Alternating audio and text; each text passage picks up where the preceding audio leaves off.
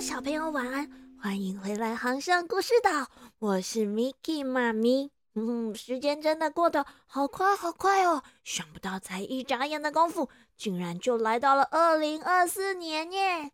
大家有些什么样的新年新希望呢？嗯，Miki 妈咪希望今年啊，大家还是会津津有味的，很开心的听我说故事，不管是成语故事或是神话故事，大家都可以从故事里面无痛的学成语、学台语。嗯，所以现在 Miki 妈咪马上就要来跟大家分享一个成语故事，叫做“指鹿为马”。指鹿为马。啊，是什么东西啊？又是鹿又是马的，嗯，赶快耳朵竖起来，故事马上就要开始了。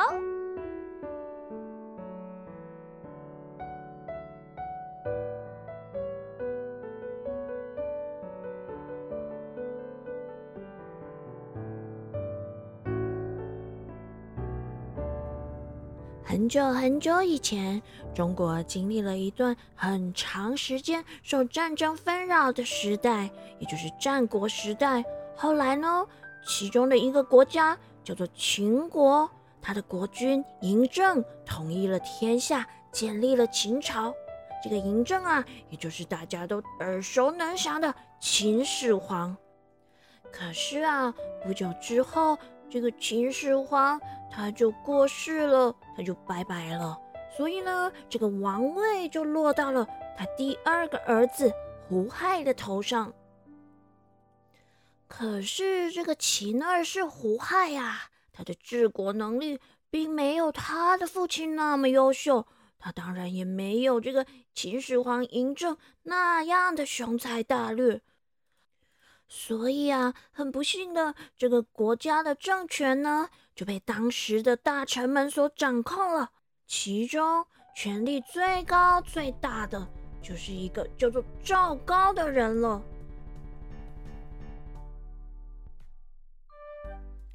说到这个蛋糕、米糕、黑糖糕，都是 Miki 妈咪很喜欢的东西，光是用想的啊，我就要流口水了。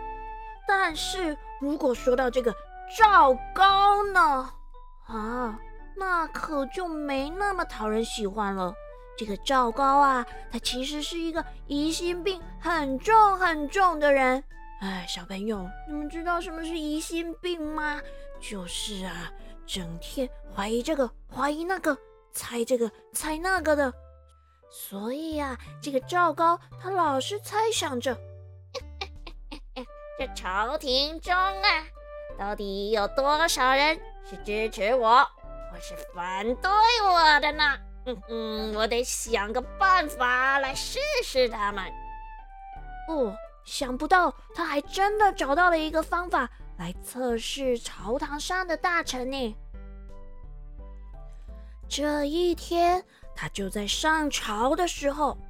也就是皇帝和他的文武百官讨论国家大事的时候呢，这个赵高啊，他就牵了一头小鹿来献给这个皇帝秦二世胡亥。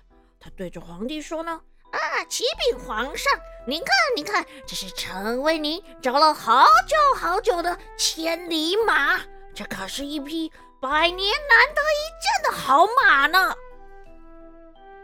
哇，小朋友，你们应该看过鹿，也看过马吧？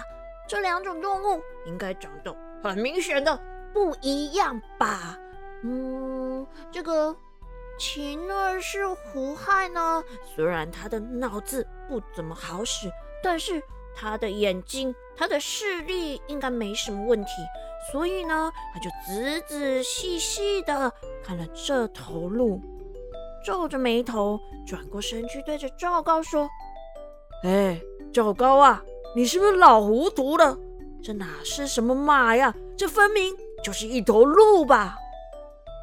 赵高一听，便笑着回答：“哈哈哈哈回皇上，这究竟是鹿还是马？你问问这些其他的大臣呐，这绝对绝对是匹千里马。”旁边的大臣们听到赵高这样说啊，全都觉得一头雾水，不知道该说什么才好。可是下一秒钟，他们全都看到了赵高那凶恶的眼神，还有贼贼的不怀好意的笑容。于是他们全都明白了，这啊，绝对是赵高在测试他们。目的呢，就是为了找出支持他的人和反对他的人。于是，一些比较阴险狡诈的臣子呢，就连忙附和起赵高的话，说：“哎呀，皇上，这真的是一匹千里马呀！哦，皇上是马是马，你看这这骏马呀，骏马。可是呢，也有许多。”正直的臣子，他们坚持跟皇帝说：“皇上啊，这是鹿，这是鹿啊！您不要被骗了，这是鹿啊！”就这样，赵高透过了不同臣子们的发言，知道了谁是自己的支持者，而谁又是自己的反对者。后来呢，赵高啊，他真的很坏很坏哦，他就开始。百般刁难这些反对他的人，而有些人呢，还因此失去了性命呢。后来，这个赵高硬要把鹿说为是马的故事，就流传了下来，变成今天我们常常听见的“指鹿为马”这个成语喽。它呀，主要是用来比喻有人刻意混淆是非、颠倒黑白。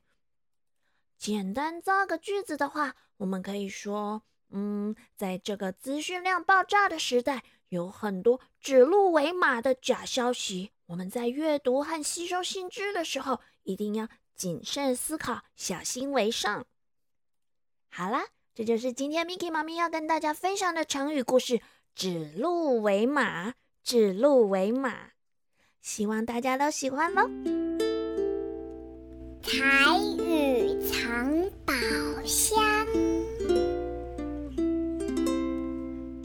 咱要教的就是拄只故事内底讲到的“指鹿为马”。伫咱台语内底有一句真相像的，叫做“白白布你甲乌，白白布你甲乌”。嗯，是什么意思呢？就是把白色的布、白色的布你甲变做乌色的，染成黑色的。